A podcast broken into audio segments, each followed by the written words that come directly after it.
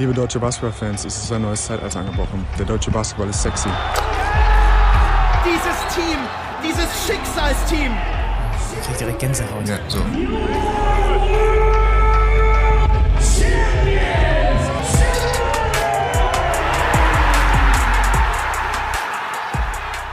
Es war gerade kurz davor, dass du diesen Podcast heute hättest alleine moderieren müssen. In guter alter Shoutout an Dre Vogt-Manier. Ähm, weil ich fast, ich, ich bin fast gestorben gerade.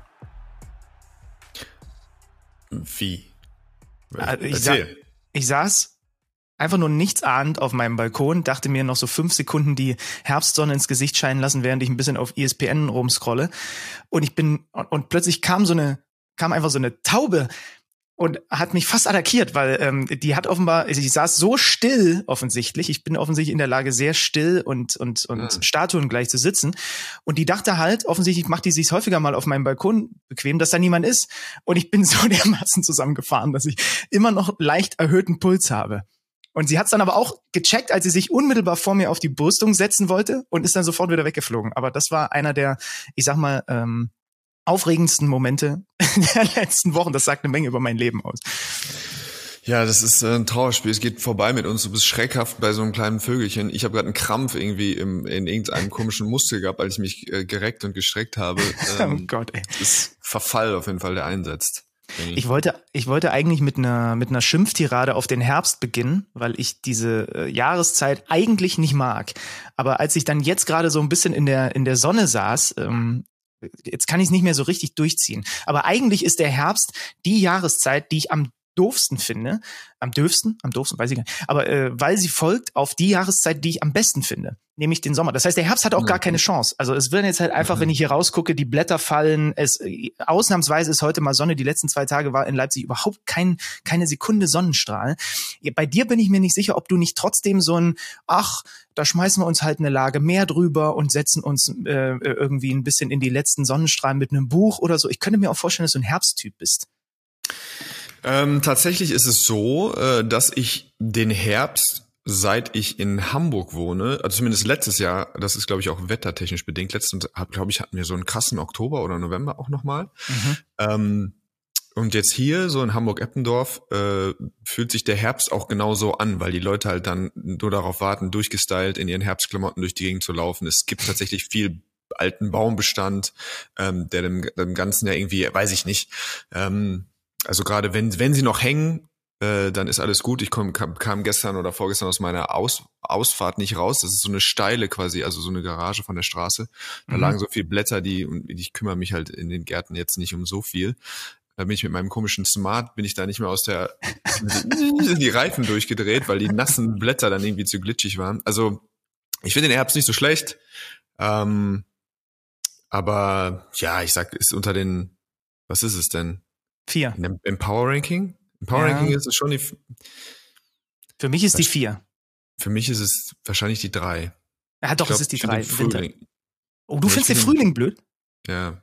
Also ich finde den über, überschätzt. Eigentlich finde ich im Frühling ist eigentlich noch, so denkt man so, boah, jetzt ist bald Sommer. Das ist das Schöne daran. Aber es ist nicht eigentlich der Frühling. Auch wenn so klassisch die Frühlingsgefühle und so, ja, ja, schon gut, aber ja, naja, egal, wie dem auch sei. Ich, du hast ja eigentlich, du wolltest mit dem Herbstrand starten. Ich wollte eigentlich auch mit, mit was starten und zwar mit was, äh, mit einem komischen Gefühl, mit dem ich in diesen Podcast gehe heute.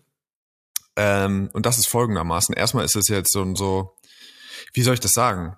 Es fühlt sich erstmal komisch an, weil ich immer noch das Gefühl habe, wir haben so ein, dieser Podcast ist sowas Geliehenes. Ich weiß nicht, ob das Sinn macht. Also, weil Ja, wir das das stimmt, irgendwie so gefühlt irgendwie jetzt ein bestehendes etwas schon übernehmen. Deswegen kennen wir auch unsere Fans noch nicht irgendwie oder Leute, die das zu, die zuhören oder irgendwie, äh, also man, wir haben irgendwie gefühlt zu der, zu der Zuhörerschaft noch keine so richtige Beziehung. Und jetzt du als Pod, als Podcast-Hase äh, weißt das. Ich weiß das nämlich nicht. Ich habe irgendwann einfach mal gesagt, äh, der Führungsriege bei äh, Thingspool oder Magenta möchtest du einen wöchentlichen Podcast machen? Ja, ja, mache ich einfach. Dass da auch dazu gehört, Podcast zu machen, wenn gefühlt irgendwie alles um einen rum äh, den Bach runtergeht äh, und dann man irgendwie so locker lässig irgendwie so einen kleinen Klamauk-Podcast über äh, über Basketball macht. Ähm, Ja, äh, also ich bin ja noch äh, Twitter- oder Ex-User, äh, um das vielleicht so ein bisschen dann zu umschreiben. Und da gibt's ja auch mittlerweile so ein Feed. Irgendwie, früher war das ja, man hat irgendwie nur das gesehen. Und man kann immer nur noch das sehen, was man sehen möchte, aber es gibt natürlich auch ein Feed. Und äh, wenn ich jetzt so in den letzten zwei Tagen mich auf den Podcast heute vorbereitet habe, war das ungefähr im Staccato Euroleague-Ergebnis, Euroleague-Ergebnis, äh, irgendwas Lustiges, irgendein Dank in der NBA-Vorbereitung und dann wieder irgendwie drei äh, Blöcke, Themenblöcke, sei es noch harmloser, obwohl das schon auch schlimm genug ist, die Landtagswahl. Ähm, und jetzt natürlich die letzten zwei Tage äh, Dinge, die, wo sich regelmäßig der Magen umdreht. Ähm, das ist jetzt alles nicht so leicht. Und dann wirkt es für mich wirklich bizarr, wenn ich dann eben weiter scrolle und dann irgendwie gerade irgendwie in den Nachrichten aus Israel bin und dann aber wieder sehe, äh, irgendjemand äh, verkauft seinen Basketball-Content, was auch eher irgendwie Fan äh, oder natürlich ganz normal, also was dazugehört. Ähm, aber das muss ich jetzt irgendwie einmal, glaube ich, so als Disclaimer irgendwie rausschmeißen, dass wir das jetzt auch machen werden. Ich werde auch versuchen, dass wir irgendwie, oder wir werden wahrscheinlich gleich versuchen, irgendwie die Kurve zu kriegen und euch ganz normal leichte Basketballunterhaltung zu bringen, einfach weil es vielleicht auch nicht, weil wir irgendwie kein Gefühl dafür haben, was so zeitgeistlich passiert, sondern einfach, ähm, weil es vielleicht ja nicht so schlecht ist, wenn wir alle irgendwie dann auch ab und zu äh, so eskapismusmäßig vielleicht irgendwas haben, wo man, ähm, wo es sich irgendwie besser anfühlt als, äh, als, als auf irgendwie auf dem Rest der Welt gerade. Also, also lass dir vom alten Podcast-Hasen gesagt sein, wir machen das ja jetzt wirklich gerade in dem Fußballformat mit dem geschätzten Kollegen Schüler schon viele Jahre. Und egal, ob man krank ist oder ob draußen gerade gefühlt die Welt auseinanderbricht, manchmal ist es auch ganz gut, wenn man mal so eine Stunde, 90 Minuten hat, wo man äh, den Kopf mal von anderen Dingen wegholt. Und ähm, ich hatte das auch schon ein paar Mal, dass ich so kränklich und irgendwie auch genervt in so einen Podcast gegangen bin. Und am Ende ging es mir so ein bisschen besser danach. Das muss nicht jedes Mal der Fall sein, aber das kann zumindest auch für einen Host passieren. Und hoffentlich äh, passiert das auch bei den Hörern und Hörerinnen. Also ich muss dir sagen, ich habe das bei X mittlerweile so gemacht. Ähm, ich bin da ja auch noch, aber äh, ne, du, der, der Invitation Code an dich für Blue ja, Sky ist raus. Die, ja, die Tür steht offen für Per Günther ja, in eine neue Welt. Ähm, mhm. ähm, ich habe äh, da eine, eine, eine Liste, die nennt sich einfach nur Basketball.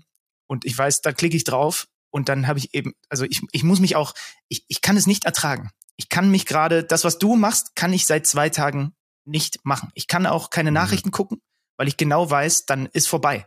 Dann, und deswegen, mhm. Eskapismus ist bei mir seit zwei Tagen Dauerzustand eigentlich. Dass ich, ich meine, ich habe ich hab hier eh so ein paar Sachen äh, sowieso zu tun und irgendwie Sachen vorzubereiten für Sendungen, aber auch irgendwie für Umzug und so weiter und so fort. Ähm, ich, ich, ich kann es nicht ertragen. Ich könnte diese Timeline, die ich auch habe, ne, ich könnte die jetzt mir nicht angucken, weil sie die Absurdität in Reinkultur ist ähm, von, von, ja, von allem, was irgendwie gerade abgeht. Ähm, ich ich meine, dann habe ich gestern, wir haben den Podcast an dieser Stelle schon ein paar Mal erwähnt, es gibt eine Folge Bonus-Podcast von unseren litauischen Freunden. Da ist ein äh, Spieler zu Gast, ich glaube ein Kolumbianer, der in Israel spielt. Und das habe ich mir gestern, als ich auf der Hunderunde war, äh, nebenbei angehört. Und allein das hat mir schon wieder so dermaßen viele Schläge in den Magen gegeben, wie der beschreibt, ne, wenn dann die, wenn dann der Alarm losgeht und die müssen dann in, in, in den Bunker und äh, was passiert jetzt eigentlich? Ja, wissen wir nicht so genau. Er äh, vertraut da auf sein Team und so. Und ich habe dann auch gestern sofort äh, darüber nachgedacht, was, was würdest du in dem Moment machen? Ich meine, die meisten Amerikaner haben ja keine, keine Familie irgendwie zumindest mit äh, ähm, ähm in, in, auf ihren Auslandsstationen. Aber jetzt stelle ich mir vor, man hätte das so und äh, das passiert dann einfach. Ich meine, damit mussten sich vergangene Saison auch Spieler auseinandersetzen, die in der Ukraine zum Beispiel gespielt haben. Ne? Was machst du, wenn du da mit deiner Familie bist und du hast einen Vertrag, aber auf der anderen Seite ist doch mein erster Impuls, wie er von ganz vielen Menschen auf der Welt wäre, wenn sowas passiert, wir müssen hier weg, wir müssen hier weg. So, und er hat auch beschrieben, die, die Flughäfen sind überfüllt, du kannst gar nicht weg. So, mhm. und all diese Dinge, ähm, die dann irgendwie am Rande trotzdem mit Basketball zu tun haben, äh, ja, machen mich dann trotzdem wieder fertig. Ja, ähm, ja, ja, am besten schießen wir es einfach ab. Ich meine, ich habe gestern nur als Randnotiz, Chris Babb schreibt mir zum Beispiel, ähm, der ist jetzt geflohen, er ist rausgekommen aus Israel, das ist jetzt in München bei seinem Bruder Nick. Mhm. Ähm, und äh, ja, ich hoffe, den jetzt auf einen Kaffee äh, treffen zu können, wenn wir morgen unsere Konferenz machen. Äh, ja, es ist äh, verrückt, aber wir wir machen so die Kurve. Hast du, hast du die, hast du sie? Hast das ist nicht so, naja, das ist nicht so stimmt. Das ist wie beim Skifahren, auch wenn ich ein extrem schlechter Skifahrer bin. Äh, Hauptsache, man kriegt die Kurve, ob sie schön aussieht oder jetzt in dem. Fall schön klingt, ist auch egal.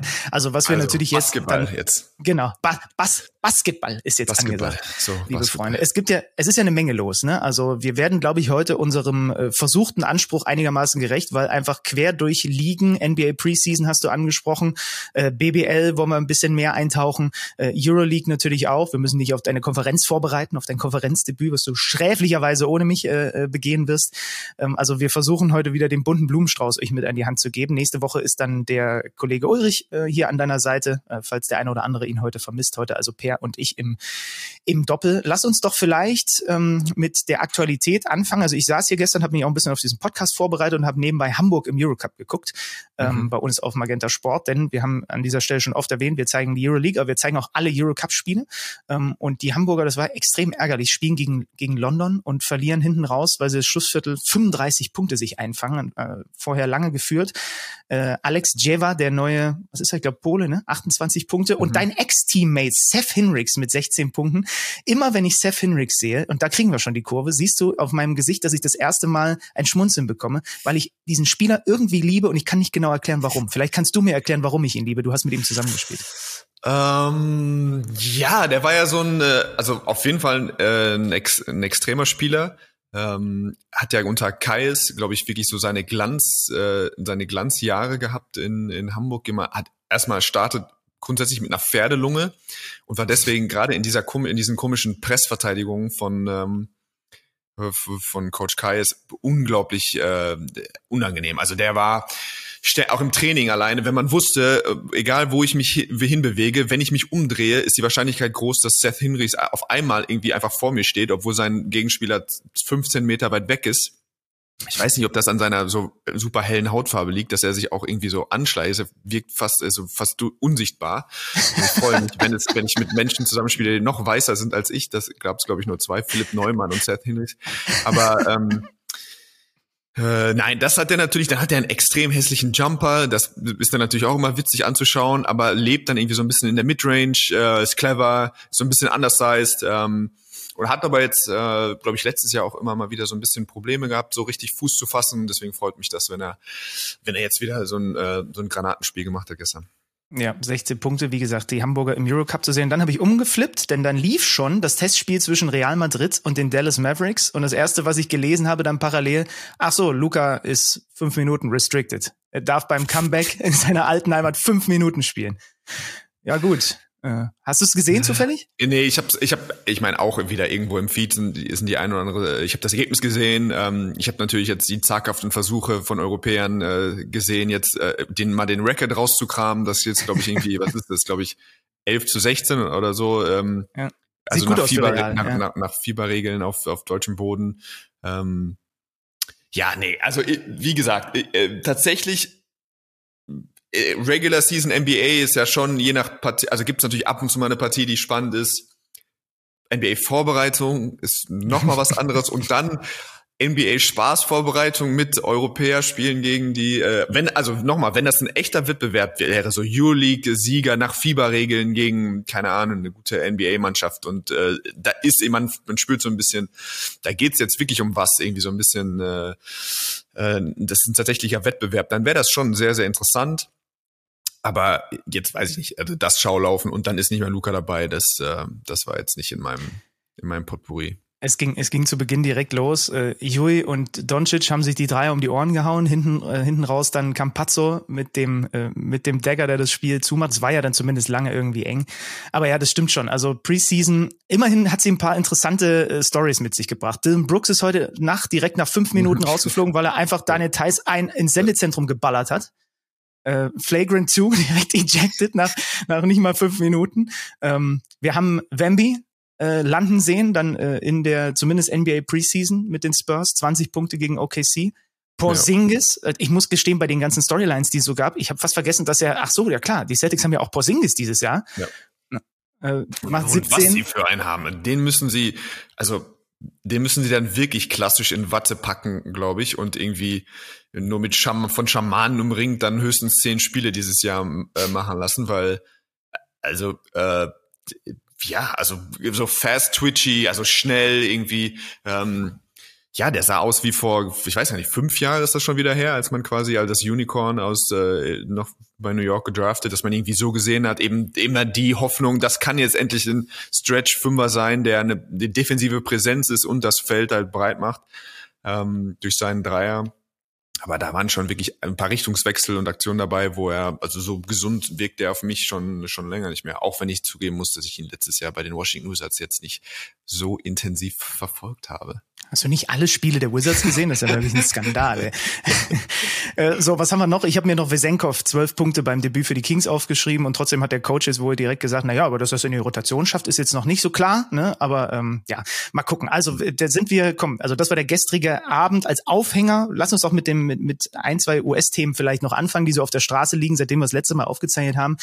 Hat sich tatsächlich dann doch was getan. Wir haben noch so ein bisschen äh, gemunkelt, was passiert da mit Joel Embiid in Richtung Olympia. Und jetzt hat er sich entschieden für Team USA und gibt also den Franzosen nicht nur, er hätte ja auch noch für Kamerun zum Beispiel spielen können, gibt ihnen einen Korb. Nick Batum, ich sag mal überschaubar, sein Verständnis dafür, dass er mhm. sich dafür entscheidet. Äh, die Begründung ist, er hat mit seiner Familie gesprochen. Ähm, äh, da wusste er dann irgendwann, es muss Team USA sein, vor allem, weil sein Sohn in den USA geboren ist und den möchte er ehren, indem mhm. er für die USA bei Olympia spielt. Mhm. Also, das ist die ähm, Argumentation.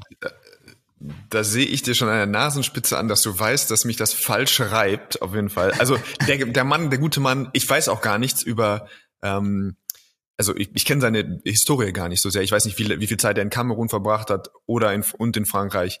Ähm, ich weiß nicht, wie er sich äh, in der Vergangenheit positioniert hat. Ich, also ich weiß nicht über seine Gesinnung, wo, wo er sich vielleicht mehr verbunden fühlt. Ähm, er darf sich entscheiden, wie er möchte. Aber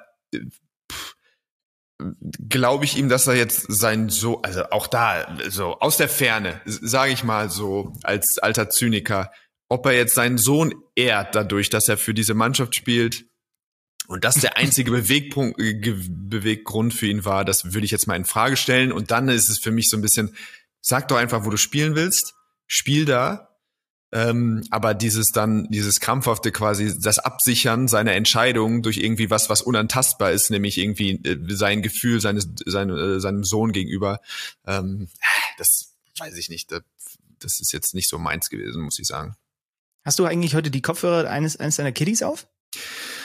Äh, ja, ich habe. Die sehen süß äh, aus. Ich habe meinen Haushalt durch, ich weiß nicht, was da an der Seite also, ich hab, du hast, ja, du hast mir aufgetragen, noch einen Klinkenkopfhörer zu finden. Und äh, man hat ja wirklich was so alte Kabel und irgendwie alte Kopfhörer hat, hat man ja schon, dachte ich, hätte ich, wäre ich besser ausgestattet gewesen. Aber das war jetzt wirklich das einzige Modell, was ich mit einer Klinke ähm, gefunden habe, um äh, in der Lage zu sein, hier reaktionsschnell auch und äh, dass, äh, dass die Signale nicht so lange brauchen, bis sie ankommen. Das mit dem Bluetooth ja, letztes war aber nicht perfekt wohl. Ja, aber es sieht wirklich, also es ist so babyblau mit ein bisschen gelb, sieht wirklich, steht der hervorragend, muss ich sagen. Äh, wenn wir jetzt, äh, Prost, Cheers darauf, wenn wir jetzt bei Team USA sind und den dann noch, also den MVP auf Center noch dazu packen, jetzt wollen sie irgendwie Drew Holiday als nächstes Ziel noch mit akquirieren und so. Ich habe mir dann nur so, habe mich dann nur so gefragt, also wir haben ja auch gute andere Teams, die wir auch gerade gesehen haben, ne? gerade wenn die vollständig sind, gerade wenn vielleicht auch bei Kanada ein, äh, ein Jamal Murray dann nächstes Jahr Bock auf Olympia hat, weil es einfach nochmal was anderes ist. Die Franzosen haben zumindest immer viel Power mit dabei, auch wenn sie jetzt, auch wenn sie das irgendwie ja, so semi auf die Straße bringen zuletzt, mhm. aber Collier bleibt da jetzt auch Coach, wir haben unsere deutsche Mannschaft gesehen, aber das ist dann schon, das ist dann schon, wenn die mit der Truppe anrücken, selbst im Vergleich zu den anderen Mannschaften nochmal noch mal eins drüber, ne? Also das ist eins drüber. Nicht, also grundsätzlich glaube ich, hilft es immer, sich vorzustellen, ähm, gerade so 08, die Mannschaft, äh, oder bin ich verrückt? Ja, das müsste 08 gewesen sein.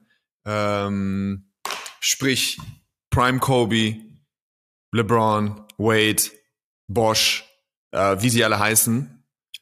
Und das Spiel entscheidet sich quasi in den letzten zwei Minuten. Ähm, mhm. Ähm, also es gibt trotz einer Übermacht des Kaders, glaube ich, haben wir auch gelernt, dass so Faktoren wie tatsächlich als Mannschaft länger zusammengespielt haben als zwei, drei Wochen, ähm, hatten große Fieberregeln und Eingespieltheit hatten großen, äh, hatten großen Effekt. Und ohne irgendjemandem zu, zu nahe zu treten, aber also ich glaube, dass die Mannschaft jetzt auch natürlich von den Namen her, also wenn jetzt klar Curry, KD und äh, LeBron und so weiter spielen, glaube ich trotzdem, dass es schon auch bessere Mannschaften gab. Also wie gesagt, krassere äh, olympische Roster gab, einfach aufgrund der Prime. Und auch wenn mhm. LeBron immer noch irgendwie 30 im Schnitt macht, äh, ist, er ist er nicht mehr in seiner Prime. Aber es gibt leider kein Spanien, ist das Problem. Also ich glaube, dass diese spanische Mannschaft, die die Amis regelmäßig herausgefordert haben, mit den Zweigasols, mit äh, ja mit Navarro und so weiter, ähm, dass das noch mal eine Ecke mehr war als das, was wir, auch wenn alle dabei sind in Europa oder in, im Rest der Welt, dass das ein Stück, äh, ein Stück stärker noch einfach war als was. Also die Serben mit Jokic sind natürlich sind gut. Ähm, Deutschland als amtierender Weltmeister ist gut. Äh, aber ja, Jan ist bei Griechenland. Also es gibt einfach nicht diese eine Mannschaft aktuell im Rest der Welt, äh, auf der Rest der Welt, die näher dran ist. Aber ich glaube trotzdem, dass das ein spannendes Turnier wird. Aber die Amis äh, in der Besetzung, ähm, das wäre schon auch wirklich äh, problematisch. Aber schauen wir uns an. We'll see. We'll see. Ja, ja macht's auf jeden Fall spannend. Ja. Also äh, an die Obst-Memes hier einfügen an dieser Stelle. ähm, was habe ich noch auf äh, für den NBA-Blog? James Harden und eine wunderbare Saga um einen äh, Trade, den er gerne hätte, mit der genialsten Eilmeldung, die ich bei Twitter jemals gelesen habe. Er möchte einen Trade erzwingen von den Sixers zu den Clippers. Und die Einmeldung, ich krieg sie nur noch so, so semi zusammen, weil ich sie leider nicht mehr gefunden habe, war Harden expected to join Sixers practice with intentions of making a scene. das ist doch wirklich sensationell, oder? Ja, das, äh, ähm, das hat sich, glaube ich, schon wieder ein bisschen relativiert. Das war wirklich königlich. Ich habe mich sehr gefreut. Ich glaube, äh, selten haben die, äh, die Leute äh, feigst, feigstend äh, irgendwie zu Hause gesessen und haben irgendwie sich gewünscht, sie könnten die Security-Tapes von den, von den Sixers äh, sehen. Dadurch, dass er ja wirklich, also mit Abstand der Goat ist, was äh, was äh, kreative irgendwie Möglichkeiten zu eruieren, wie kann man denn aus einer Mannschaft, wie kann man aus dem Vertrag rauskommen, was kann ich tun, dass es irgendwie, dass es die Teamchefs wirklich überhaupt nicht mehr mit mir aushalten. Ähm, aber er scheint ja einigermaßen in Shape zu sein. Also äh, wir haben ja auch alle damit gerechnet, die klassischen äh, Fat-Suit-Jokes äh, sind ja schon herumgegeistert. Äh, also ich glaube, ich hoffe zumindest, dass er sich das irgendwie ähm, oder ich glaube, dass er dass er verstanden hat, dass er ein, die einzige Möglichkeit, äh, dass es zu einem Trade kommt, dass dann musste er in irgendeiner Art und Weise einen Wert auch zeigen oder auch anderen Mannschaften zeigen, dass eine Spur äh, Verlässlichkeit, äh, Ownership so ein bisschen und Verantwortungsbewusstsein äh, als Profisportler noch da ist. Und äh, dafür muss er dieses Training, muss er quasi zeigen, dass er trainiert, dass er irgendwie so ein bisschen äh, gute Miene zum bösen Spiel macht. Und ähm, dann gibt es die Möglichkeit, dass eine andere Mannschaft sagt, okay, vielleicht äh, können wir jetzt irgendwie niedrig einkaufen oder mit bei gerade bei einem guten Wert einsteigen und vielleicht spielt er nochmal ein, zwei gute Saisons für uns. Äh, ansonsten ähm, glaube ich, geht's auch schnell, würde der schnell, Weg auch schnell aus der Liga rausführen. Also ich glaube, dass es nicht unrealistisch wäre, dass wir in den zwei Jahren dann quasi nicht mehr in der NBA sehen würden der Insider, Insider Vogue hat gesagt, es gibt auch eine gewisse Wahrscheinlichkeit, dass er einfach die Saison bei den Sixers dann doch wieder spielt. Naja, gucken wir, gucken wir mal. Du hast mir gestern äh, so ein bisschen an, äh, anschließend daran ein total wildes Video weitergeleitet von dem Kollegen aus Charlotte. Also ich bin ja fast geneigt mittlerweile zu sagen, äh, man muss in Verträge reinschreiben, dass die Spieler kein Insta-Live machen. Da sind ja. ja die wildesten, also, oder? Ja Morant ist das eine, aber der Kollege Jones aus Charlotte, mein lieber Mann, ey, da habe ich gestern nicht schlecht geguckt. Ja, das ist ähm, das ist auch eine kleine Saga schon. Das war der, das war glaube ich der, der, der Startpunkt, wenn ich das richtig verstehe. Ähm, ich habe das Video damals gesehen und war da schon so ein bisschen sorgenvoll. Also ähm, ich hoffe, also ich hoffe, dass der junge Mann einfach eine gute Zeit hat und bisschen aus der außerhalb der der der Box oder dem, was man so als in Anführungszeichen als normales Verhalten von äh, einem Profisportler sieht, dass er einfach sich da drum drüber hinaus bewegt mit Tanzvideos vor seinen Lamborghinis und äh, keine Ahnung allen möglichen Kommentaren über seine Mitspieler bei auf Instagram. Äh, normalerweise würde ich mich würde ich gerne äh, mit einsteigen in die Jokes, wenn jemand, der dreieinhalb Punkte macht im Schnitt irgendwie und dann den groß auf Twitter groß sein, den Trade verlangt oder auf X und äh, finde ich sehr amüsant. Das finde ich ungefähr so amüsant, wie dass ich mal in der Regionalliga mit einem Ami zusammengespielt habe, der sich eine, eine NBA-Out in seinen Vertrag hat schreiben lassen. Das ist dann sowas, ja, das findet man dann irgendwie auch spaßig. Ähm, aber irgendwie bei Kai Jones ist es tatsächlich so, dass ich da irgendwie so ein bisschen ein ungutes Gefühl habe, äh, was seine, was so seine gesamte Gesundheit, äh, mentale Gesundheit irgendwie angeht. Ja, das äh, ist ein wenig bedenkenswert, was man da sehen konnte. Das äh, habe ich dann auch irgendwie gedacht, als ich das gesehen habe. Komm, dann machen wir noch eine eine eine gute Laune Geschichte von drüben, wie ich jetzt mal sage, nämlich Jimmy Butler, der wieder den Media Day König gespielt hat. Äh, ja, das muss doch dein Ding gewesen. Das war doch da, da hast du dich auch abgeholt gefühlt, oder nicht? Letztes Jahr die Dreadlocks und dieses Jahr kommt er einfach im Emo-Style mit Seitenscheitel und Piercings und lackierten Fingernägeln und äh, dann gibt's dieses schöne kleine Video, wo er da für die Fotos mit den Teamkollegen steht und die gucken ihn auch so ein bisschen verwirrt an und er sagt einfach nur, this is my Halloween. Also ich finde das fantastisch, weil vielleicht haben das noch nicht alle mitbekommen. Jimmy Butler prankt den Media Day. Lustigerweise Media Day haben wir beide auch in du, Jimmy Butler Rolle und ich in der Rolle des, des Journalisten oder des Interviewers in dem Fall auch schon ein paar Mal erlebt. Das ist der Media Day so, so vor den, vor der Saison, wo man sich so die Köpfe der einzelnen Teams holt oder manchmal auch die ganzen Teams, je nachdem. Und dann werden alle offiziellen Saisonfotos gemacht, dann werden so kleine Videos gemacht, die man dann in unseren Trailern sieht und so weiter. Und natürlich idealerweise sollten die Spieler so aussehen, wie sie die ganze Saison über aussehen, weil das ist das Footage, mit dem man arbeitet. Und Jimmy Buckets denkt sich einfach jede Saison, ich denke mir mit meiner, meiner verrückten Friseurin was, was Geiles aus und lass euch aber komplett auflaufen und ich finde es großartig. Ja, es hat mir sehr gut gefallen. Ich wünsche, insgeheim bin ich ein bisschen neidisch. Ich wünsche mir, ich wäre auch so clever gewesen, weil diese Dinger sind mir auch so auf die Nerven gegangen nach acht, neun, zehn Jahren. Weil es natürlich auch, was will der Fotograf noch sagen? Ja, denkt dir eine coole Dribbelpose aus, dann ist sie immer super unnatürlich, weil es geht immer um Weite. Das heißt, man muss irgendwelchen Crossover dann so ultra, so irgendwie, man muss seine Körperfläche dann so irgendwie weit machen und dann kommt der Schrei und dann und jetzt äh, so klopft ihm auf die Bo also so immer so Sachen, die ich natürlich nie im Leben irgendwie, ich habe mir nicht einmal irgendwie auf mein, aufs Logo gezeigt oder irgendwie dann geflext, also dann aber jetzt flex doch mal und das war wirklich für mich, äh, das war äh, teilweise schwer zu ertragen. Das, äh, ich habe dann einfach tatsächlich war dann ja, einfach unangenehm wahrscheinlich oft äh, und nicht so geil gelaunt. Das war jetzt die äh, auch die eher die kindische Reaktion. So clever, das dann irgendwie so zu boykottieren, quasi äh, der ist irgendwie, der, ich weiß nicht, das ist ja kein stiller Protest, aber dann irgendwie einfach ein bizarrer Protest. Das äh, elegant, die elegantere Lösung. Und da bin ich bisschen neidisch, dass ich da nicht drauf gekommen bin.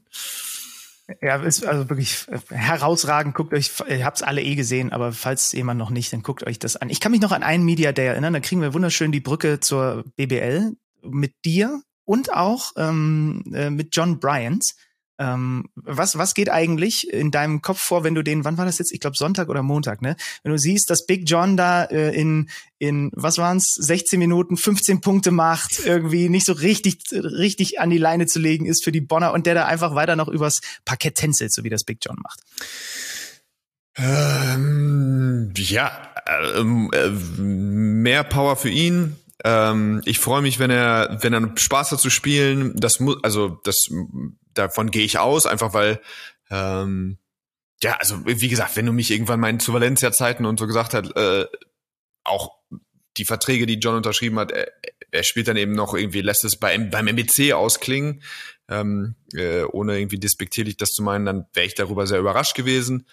Äh, aber ja, dass er offensiv, das kann er auch in fünf Jahren noch machen. Also in fünf Jahren noch, wenn er seinen Weg in die Zone findet, dann kannst du irgendwie den Ball in die Luft in seine Nähe schmeißen. Wenn er, wie gesagt, John Bryant hat den besten, äh, die beste Fangquote innerhalb seines Radiuses. Also er hat einen Radius, der sehr groß ist, weil er so eine große Spannweite hat. Wenn der Pass, egal wie schlecht, innerhalb dieses Radiuses ist, dann fängt er ihn. Ist dieser Ball nur ein Millimeter außerhalb seines Radiuses, weil er manövrierunfähig ist, wird er den Ball nicht fangen. Also du musst ihn nur in den Radius kriegen und dann äh, dann scoret John auch. Also egal wie. Ich ich liebe das natürlich, ihn einfach, ich liebe das, ihn zu sehen. Ähm, mit ihm verbinde ich natürlich wie mit keinem anderen äh, meine äh, schönsten Jahre als äh, als Sportler, äh, meine erfolgreichsten Jahre als Sportler.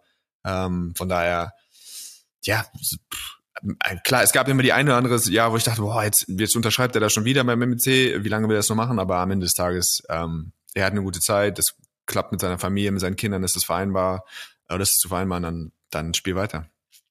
einer der nettesten Spieler, die ich so kennengelernt habe. In all den, darf ich dann jetzt doch auch sagen mit meinen Mitte 30, es waren ein paar Jahre BBL. Wirklich einer der mit Abstand angenehmsten, immer mit einem Grinsen kommt er vor dem Spiel zu dir, sagt mal kurz Hallo und äh, auch nach dem Spiel kann man sich mit ihm wunderbar unterhalten. Jetzt muss er in MBC nur noch ein bisschen aus dem Pushen kommen. Also die stehen am Tabellenende mit 0-3, also alles verloren. Heidelberg auch alles verloren, Bamberg alles verloren.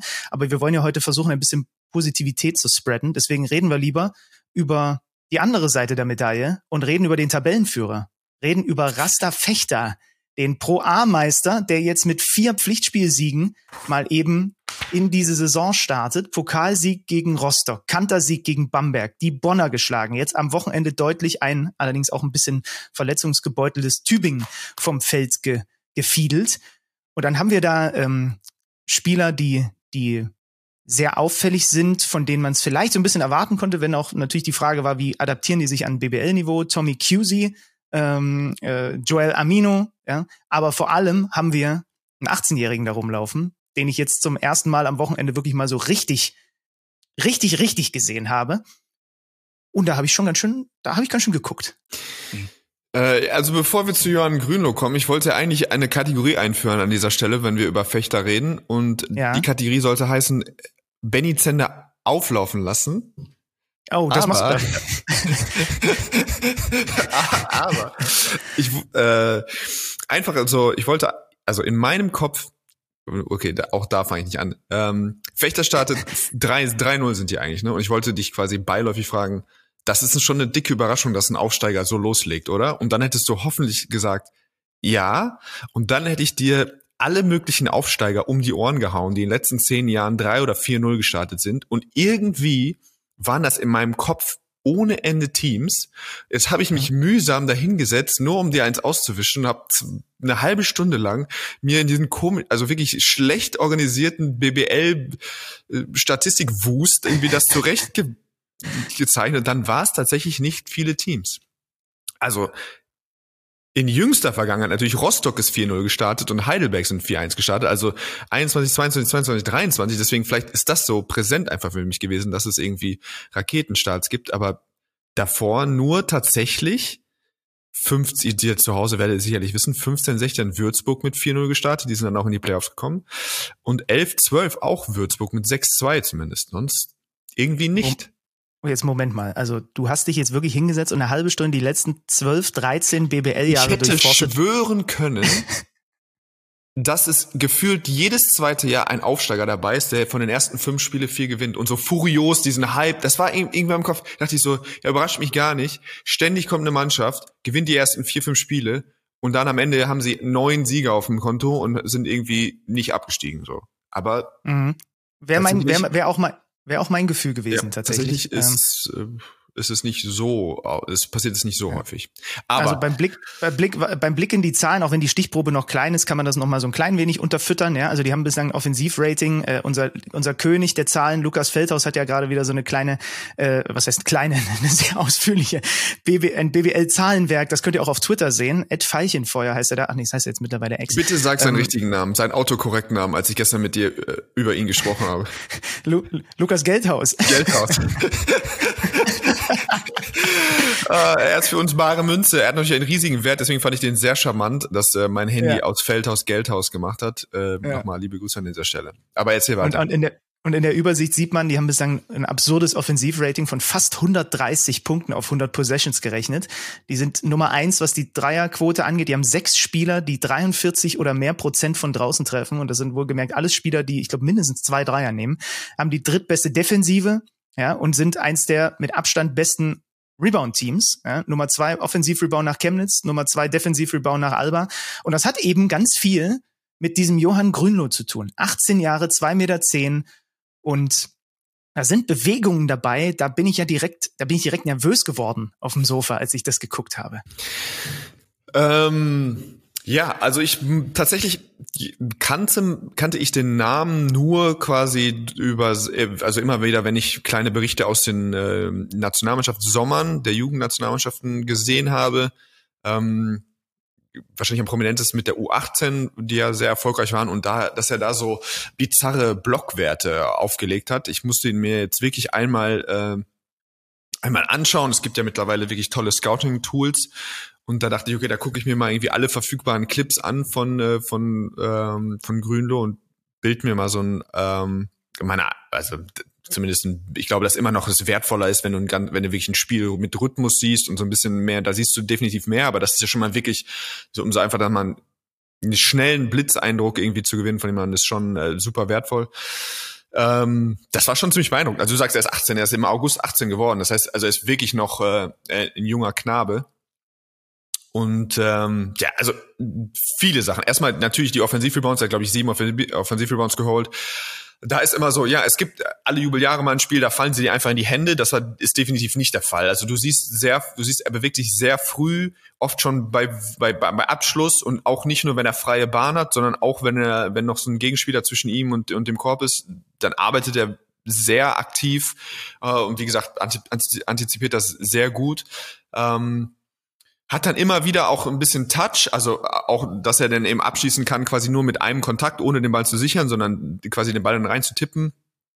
Ähm, er, er sprintet das Feld wirklich hart, also sobald irgendwas passiert, er, rennt er nach vorne, er erfolgt Plays, also selbst wenn er nicht direkt im Fastbreak beteiligt ist, rennt er hinterher, was ähm, was wirklich wertvoll ist. Er hat, so einen guten, äh, ganz gutes Gefühl, glaube ich, für, für im Pick and Roll, wo die Lücken sind. Ähm, er hat dann auch ab und zu mal ein hässliches Finish dabei, gerade mit der rechten Hand. Wir waren irgendwie ein, zwei, äh, ja, die dann nicht so richtig geil aussehen, aber ähm, erste defensive Präsenz. Ich mag ihn im Switching, glaube ich, wird der, da wird er ein Riesenproblem.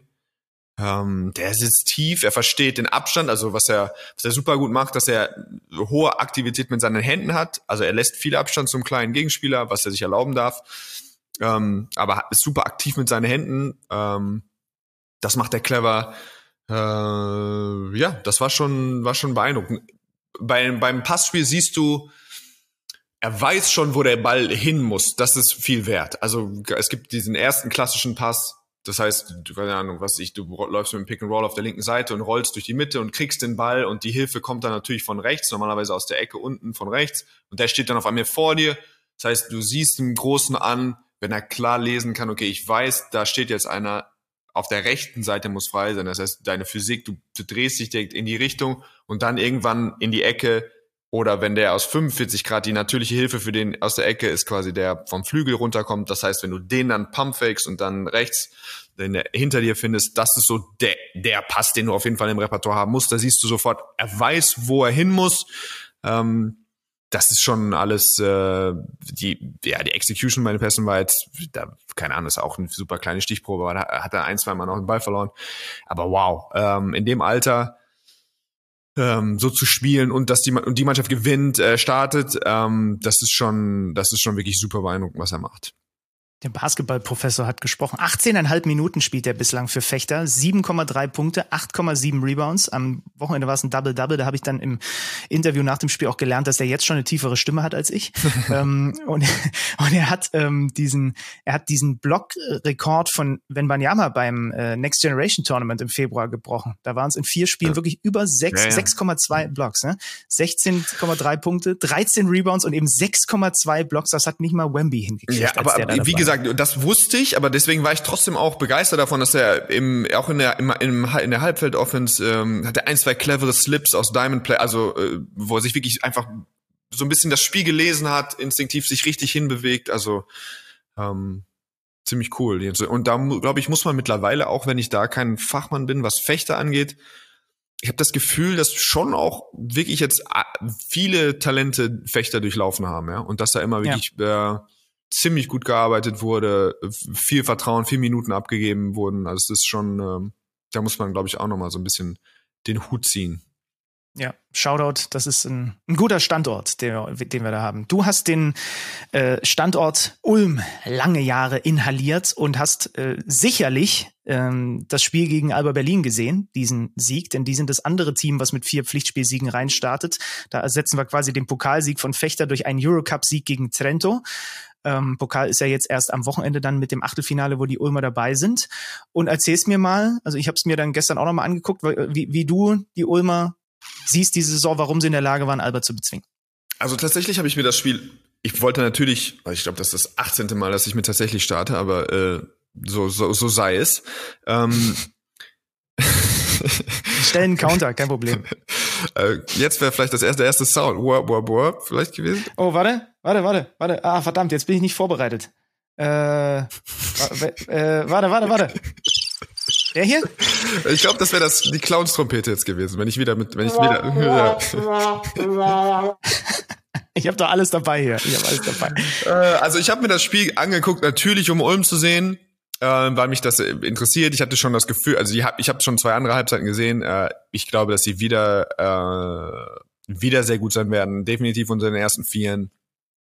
Ähm, aber mich hat schon auch interessiert, was, äh, was Alba macht. Auch, wir haben ja viel über Alba gesprochen, jetzt auch im Podcast schon über ähm, während der Euroleague-Übertragung.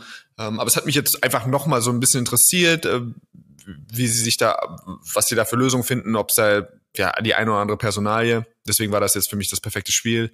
Äh, bei Ulm muss man sagen, ja, also gerade für mich beeindruckend Karim Jallo. Ich finde es so schade, dass er keine Möglichkeit oder dass das jetzt so wirkt auf mich, als würde die Nationalmannschaftskarriere vor, weiß ich nicht, vorbei sein.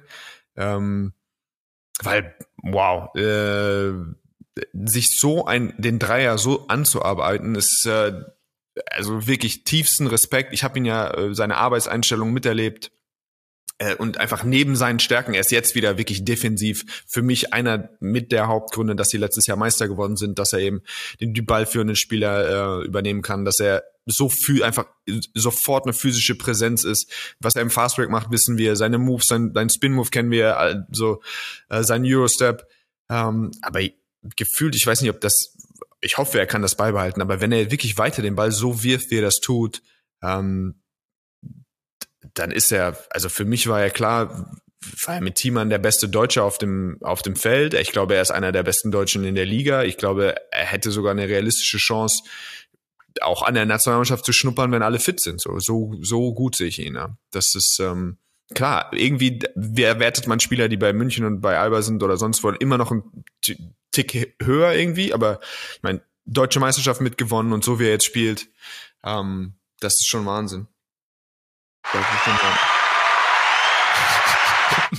Du hast mit dem Mist begonnen. Jetzt fange ich hier an, die ganzen, sorry, die ganzen Soundbits abzuspielen. Ja. Ähm, ja, also, also Jalo hat mir auch wieder Spaß gemacht. Das ist auch wirklich eins der, eins der, eins der schönsten Dinge äh, seit Jahren, äh, immer noch. Du hast es gerade ja gesagt, wenn du den einfach im Fastbreak siehst. So, ja. und der, und der marschiert einfach in diesem Fastbreak. Auch das ist etwas, ähm, wie im Übrigen äh, dann andere Elemente des Spiels seines Aufbaukollegen, das könnte ich mir stundenlang angucken, weil Juan Nunez sollten wir auch schon erwähnen, ne? 17 und 10 wieder, diese Saison schon wieder überragend, die WM äh, war auch fast 20 Minuten bei Spanien und also du, du siehst das ja noch besser als ich, weil du ja auf noch ganz andere Dinge achtest, aber selbst ich sitze dort und bin das war die letzte Saison schon, spätestens dann auch in den, in den Playoffs, ähm, als er einmal die, die Bayern da rasiert hat und dann auch in den Finals. Aber die, das ist für mich einfach das ist eigentlich zu gut. Das also, ist das Wahnsinn. Ist, äh, Wie gut der verteidigt. Ich dachte immer, okay, jetzt kommt der Zampano da vorne, seine, äh, sein, äh, irgendwie, der seine Zuckerpässchen spielt, aber gesmoked wird in der Defense. Es gibt kaum einen Spieler, der sich einen Vorteil gegen ihn im 1 gegen 1 erarbeitet. Das ist mir bei der WM schon aufgefallen. Das ist jetzt wieder so. Das ist, also, der ist so, der, der spielt so gut. Das ist, also, äh, das ist ein witziger Übergang. Ich hätte, wenn ich dir vor, oder wenn ich mir das vor Ewigkeiten, aber ich weiß nicht, ob du, ob dir das was sagt. Eine Liste von Spielern. Ich lese dir jetzt fünf Namen vor und du sagst mir, was das ist. Okay. Eben der besagte 19-jährige Spanier Juan Núñez, Zack ja. Ensminger, ja.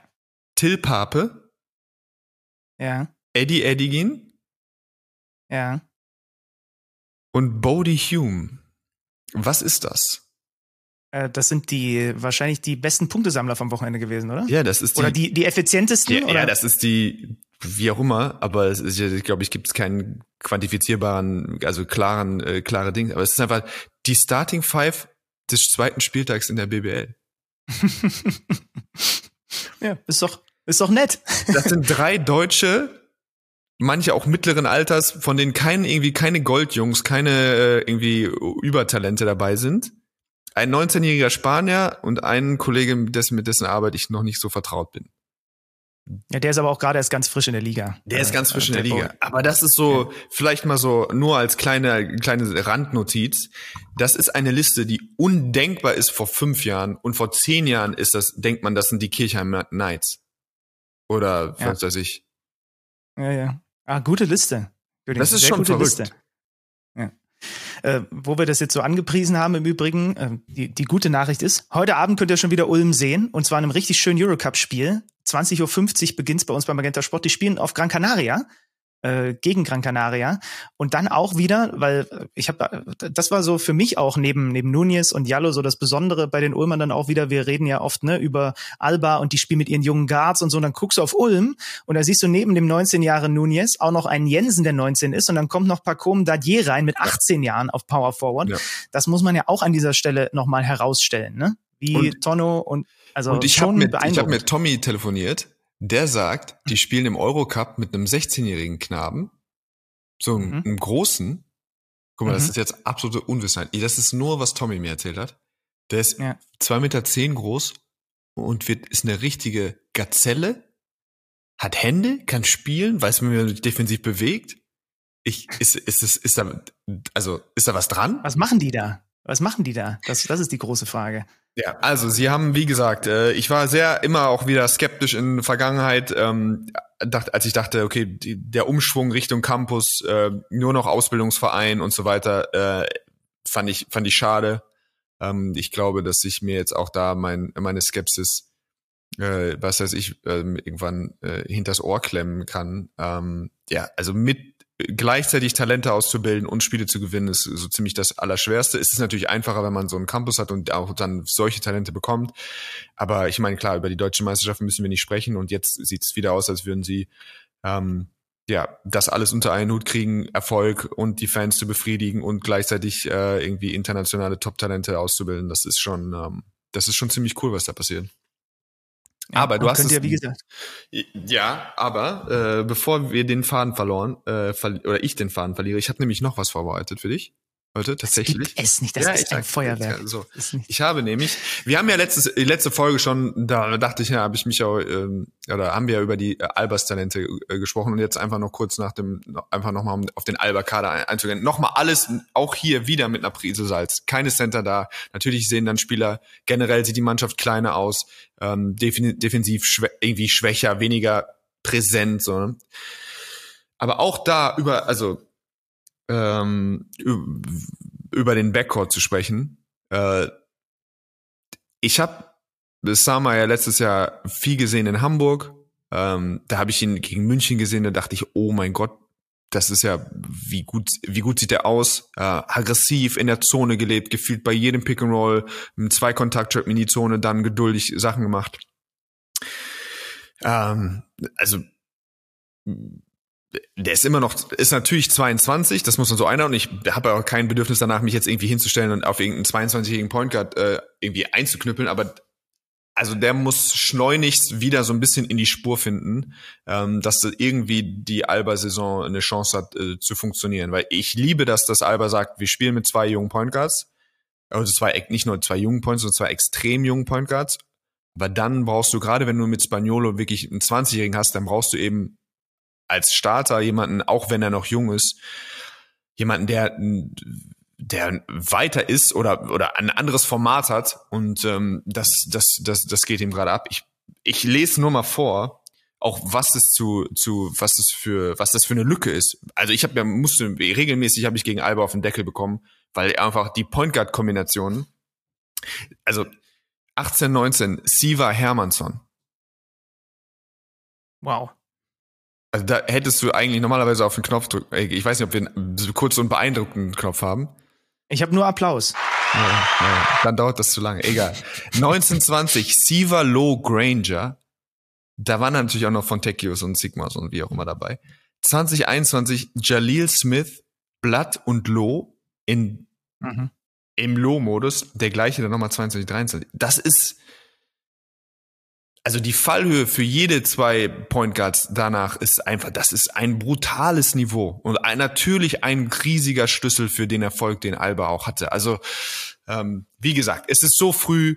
Äh, wir wissen, äh, also das ist den Verantwortlichen sicherlich auch selber bewusst, dass es dieses Jahr eine schwierige Saison werden kann. Ähm, aber nochmal, Sama eben aktuell nicht aggressiv. Äh, ich glaube, er hat in 63 BBL-Minuten bisher sechs Punkte und acht Turnover. Äh, das, ja, das wird ihm natürlich auch nicht gerecht. Er ist deutlich besser als das, was er spielt, aber sogar wenn er auf gutem Niveau spielen würde, äh, auch für sich ist das immer noch ähm, schon einfach ein großer Drop-off. Ja. Und ich bin gespannt, ähm, ähm, wie sich da, wie sich das entwickelt. Ich wünsche ihm, dass er, weil äh, nochmal das Alter anzubringen, ist auch da vielleicht, ich meine, der spielt irgendwie, hat schon äh, in der ACB gestartet, 1920 oder es hat Spiele gestartet 1920 äh, 21, 22 in der ACB, war quasi, hat über 20 Minuten gespielt, er spielt seit 21 in der Nationalmannschaft, hat er die, die, die WM Quali, äh, die Qualifier gespielt. Also, er war jetzt bei der Eurobasket dabei, bei der WM dabei. Es ist nicht so, dass man davon, dass er jetzt wirklich blutjung ist und wir, wir können davon ausgehen, dass er, dass die Entwicklungskurve jetzt so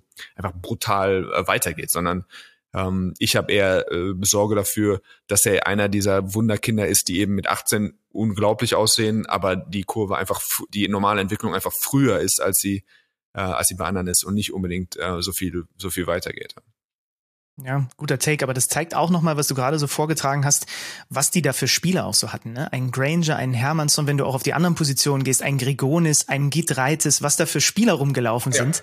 Schon geil, was sie da auch, äh, was sie da so aus dem Hut gezaubert ja, haben. Da, und da muss man auch sagen, das ist vielleicht auch dann fair, ne? Weil wenn du jetzt, äh, wie gesagt, diese, ähm, die, die von Tekio Sigma äh, Teams äh, Receiver hättest, oder dann könnte eben auch ein da wäre es auch einfacher vielleicht jetzt einfach für so einen jungen Backcourt da zu funktionieren. Aber jetzt aktuell, wenn deine ähm, also für mich sind, war bei dem Spiel oder auch wenn ich mir den Kader angucke, ist Thiemann der beste Ka Spieler im Kader und wahrscheinlich Olindi Nummer zwei, Brown wird vielleicht irgendwann auch da so sein.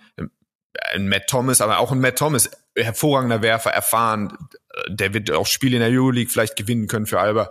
Aber selbst wenn du dann in Kombi siehst, Matt Thomas mit einem Bean zusammen, dessen die Verpflichtung, die ich da brauchst du vielleicht auch noch Zeit, weiß ich nicht, sehe ich auch, alles noch nicht so. Das ist dann auch defensiv eine Kombination, die einfach, die ich nicht angucke und mir denke, das ist ähm, ja, das, also wie gesagt, von den von den anderen fairerweise, wenn man das pro Backcourt sagen möchte, dann ist eben der Rest der Mannschaft auch einfach noch nicht so stabil und nicht so in der Qualität, wie es wie es in der Vergangenheit war, dass äh, Summer dann eben auch einfach ein bisschen mitspielen kann und, und du Spiele gewinnst. So.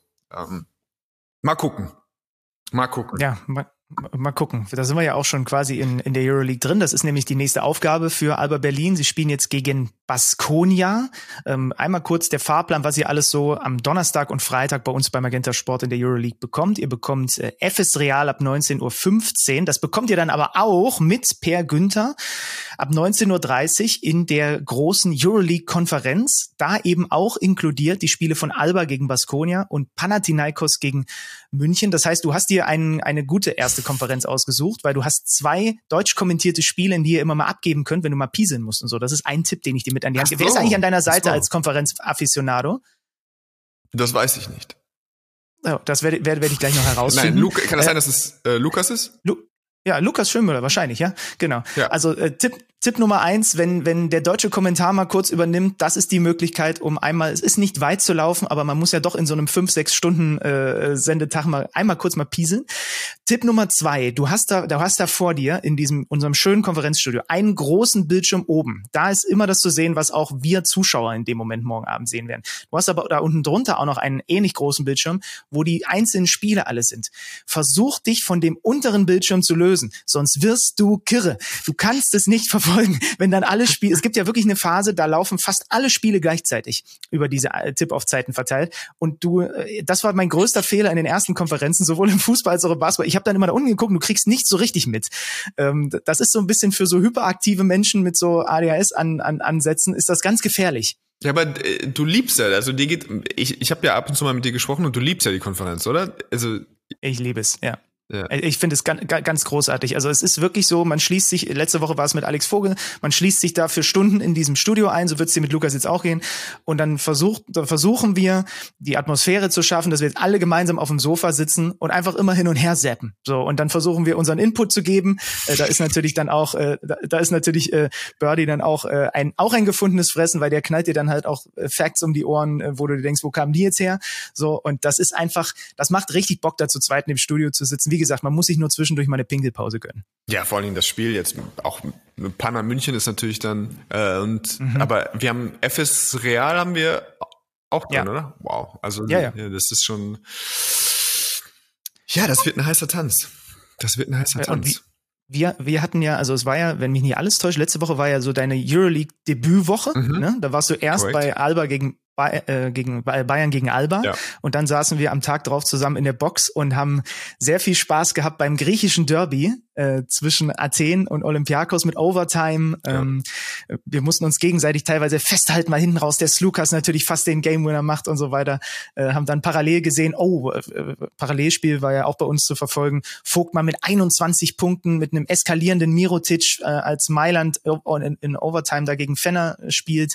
Also der erste Spieltag hatte eine Menge zu bieten und wenn ich jetzt schon so an Real FS morgen denke, dann ist das Allerwichtigste für mein Fantasy-Game, dass der Eddie Tavares gegen Dallas nicht gespielt hat hat und jetzt fit wird. Denn, also das müssen wir an dieser Stelle auch nochmal kurz aufdröseln. Wir haben letzte Woche haben wir uns verabschiedet mit heute Abend ist Draft.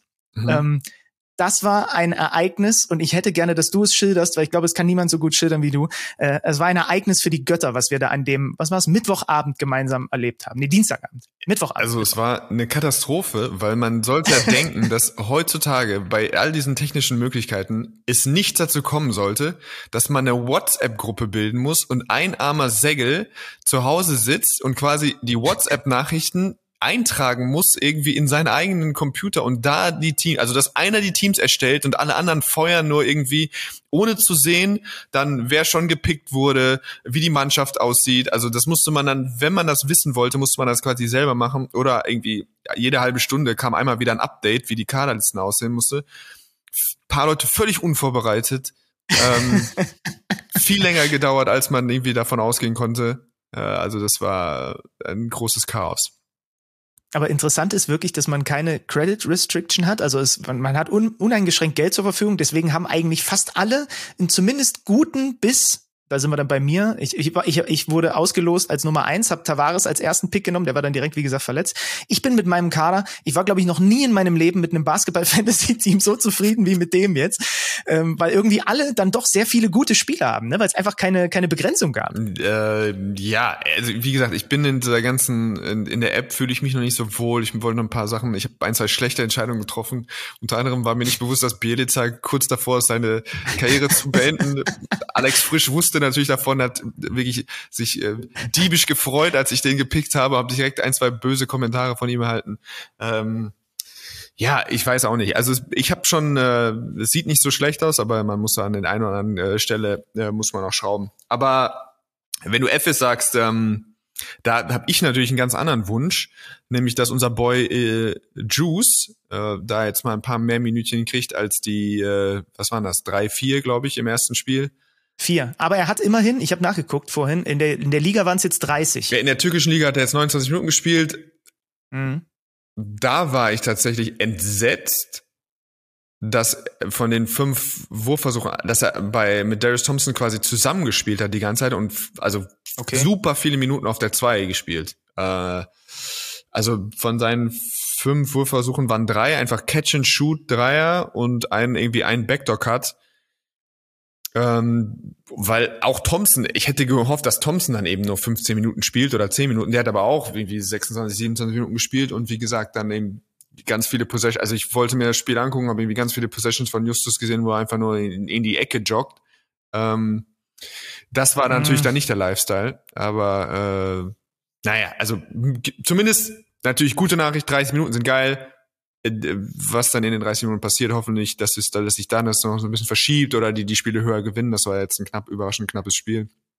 Aber ähm, da wünsche ich mir natürlich noch, dass, äh, dass es da weiter vorangeht. Ideal für also. mich wäre ein kleiner Trade. Summer zu den Towers, Justus Hollatz zu Alba Berlin ich habe ja gedacht, dass das passieren wird. Das war, ich war felsenfest davon überzeugt, so wie ich schon relativ früh, äh, auch schon bevor hier dann alle irgendwie gemunkelt haben, dass der Lasso zu den Bayern äh, geht. Äh, den Call habe ich tatsächlich, man kann einige Kollegen fragen, schon ganz früh gemacht. Und genauso früh hab ich, war ich mir sicher, dass äh, Justus bei Alba landet in dieser Saison. Ähm, ich weiß nicht, ob, ob du da trademäßig noch was machen kannst. Über die Fantasy-App von der Euroleague wird es auf jeden Fall schwierig, haben wir gemerkt. Äh, aber also wir können ihn sehen. FS gegen äh, Real, das ist eins der, äh, der richtig schönen Duelle, die wir an diesem Spieltag haben. Panna gegen München hast du angesprochen. Dann gibt's so ein richtig stimmungsvolles Duell in Kaunas am Freitag. Da ist Roter Stern zu Gast. Hm. Ähm, und dann haben wir noch äh, als, als Bonbon am Ende Olympiakos gegen Barcelona. Also das ist ein das ist ein guter Spieltag. Und gib's mal zu, also das, das Griechen-Derby, auch wenn wir in Anführungsstrichen bei diesen, äh, bei diesen Auswärtsspielen ja nur in der Combox sitzen, es hat uns gut angezündet, ne? Nee, das hat ultra Bock gemacht. Also wie gesagt, ich kann das nur wieder sagen, ähm, Euroleague ist einfach was, da muss man sich einfach mal drauf einlassen, äh, einfach mal reinstechen, zwei, drei Spiele gucken. Und auch wenn man sagt, ah, man kennt wie kaum Spieler oder es ist unübersichtlich viele, so viel Neues, ähm, das geht sau schnell tatsächlich. Äh, und dann, wenn man einmal drin ist, dann ist es wie in so einem komischen, weiß ich nicht, in so einem komischen elitären Kreis. Man denkt, man wüsste dann was Besseres sein Basketball, man hätte den höheren Basketballverstand. Man blickt hinab auf alle anderen äh, Dorfliegen und weiß, man ist äh, da wirklich beim einzig wahren Produkt. Ach, das hast du doch schön gesagt. Da bleibt mir nichts äh, weiter hinzuzufügen, als dir eine schöne Konferenz morgen zu wünschen. Viel Vielen Vergnügen Dank. bei deinem Debüt. Ich bin gespannt, was du dann äh, berichtest. Vielleicht Wer auch hier. Bock hat auf 100% Überforderung. Äh, vielleicht, man kann das auch ironisch gebrochen gucken, einfach morgen die Konferenz, wer, da, wer auf sowas steht. ja, das, das gefällt mir auch ganz gut. Einfach, einfach äh, schon mal den Leuten vorher sagen, nehmt's nicht zu ernst, was wir da machen. Nehmt's nicht zu ernst, was wir da machen. Das finde ich gut. Also viel Spaß. Ich bin gespannt. Vielleicht äh, äh, hört man dann ja auch. Also nächste Woche dann mit mit Basti an dieser Stelle. Da kannst du mal deine Eindrücke schildern. Ich mach dann, äh, habe dann hier in Leipzig ein paar andere Dinge zu tun. Äh, schön was. Ich gehe jetzt wieder raus zu meiner Taube und wünsche dir eine schöne Restwoche und euch, euch Hörern natürlich auch. Ciao.